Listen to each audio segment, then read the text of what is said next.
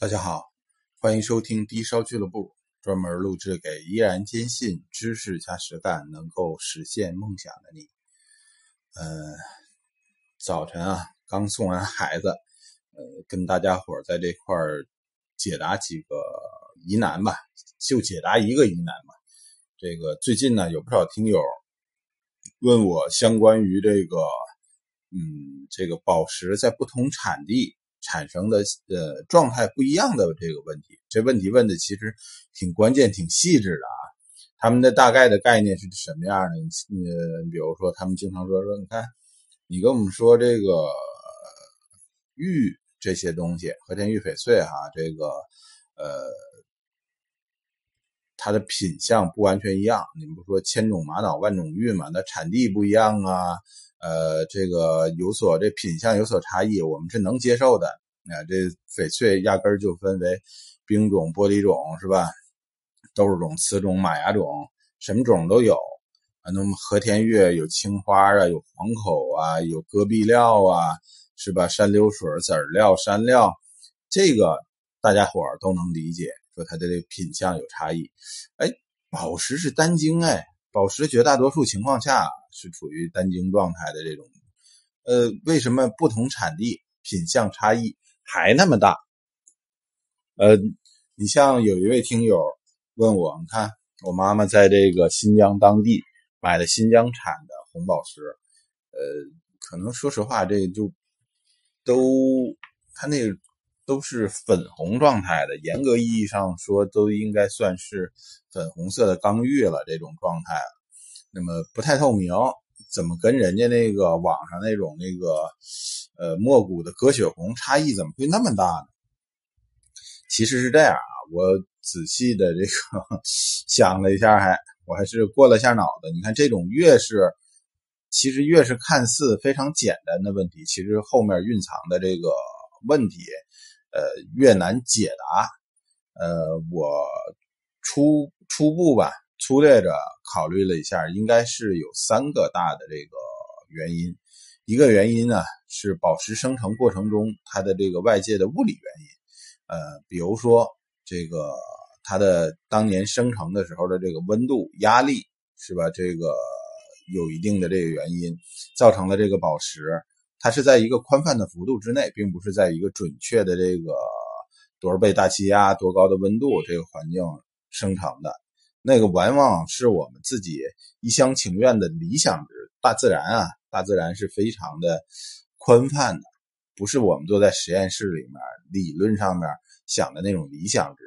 那么除了这个生成的时候，还有有后期的一些这种这个呃，在地壳里面，在地层中。呃，受到外力有一些剪切效应啊，这个对于这宝石也有一些破损、毁坏，或者是二次的这种这个结晶啊，有一些宝石会出现类似的这种状况。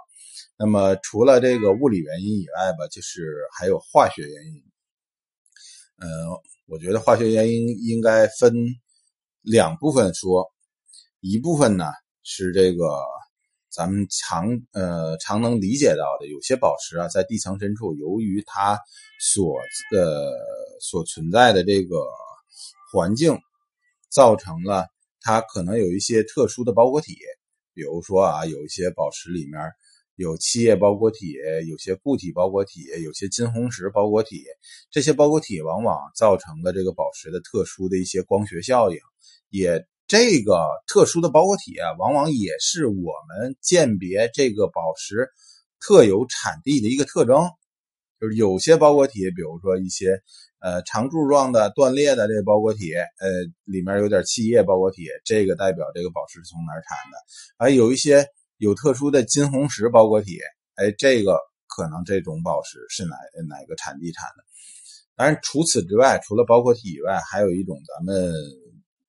嗯，对于普通消费者来讲吧，不是特别熟知的，呃，情况就是类质同像。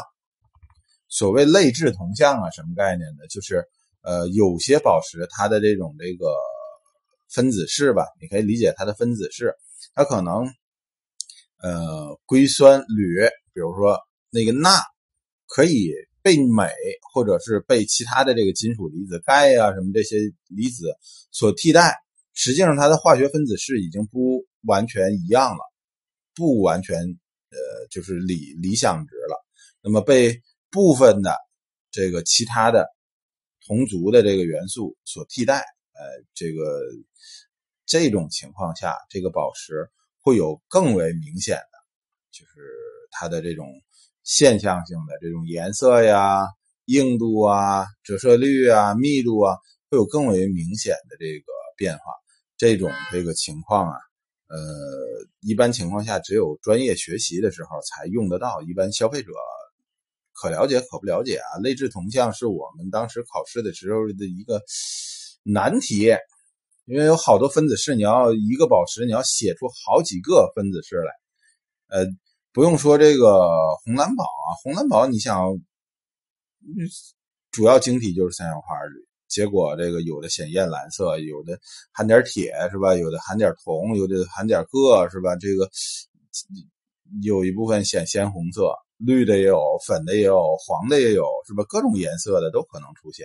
不同产地产生不同的这个光学效果是非常非常正常的。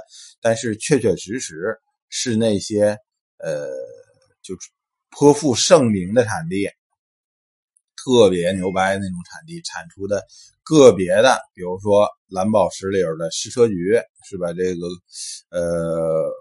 还有这个我们之前说过的那个粉莲花，越南和这个斯兰卡产的。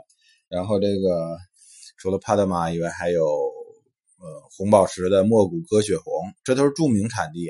呃，高加索山的这亚历山大变色猫眼儿，是吧？这个包括现在木佐料的这个祖母绿，是吧？这这这些都是实际上都是具体的特殊矿口、特殊产地的精品宝石，呃。这个吧，如果是作为一个珠宝爱好者，如果真有这个需求，而且有这消费能力，我建议，当然大家还是拥有这种独特产地、优质的宝石，更为嗯保值性也好，更也也更有价值。好了，谢谢大家收听，啊，我得上班了，再见啊。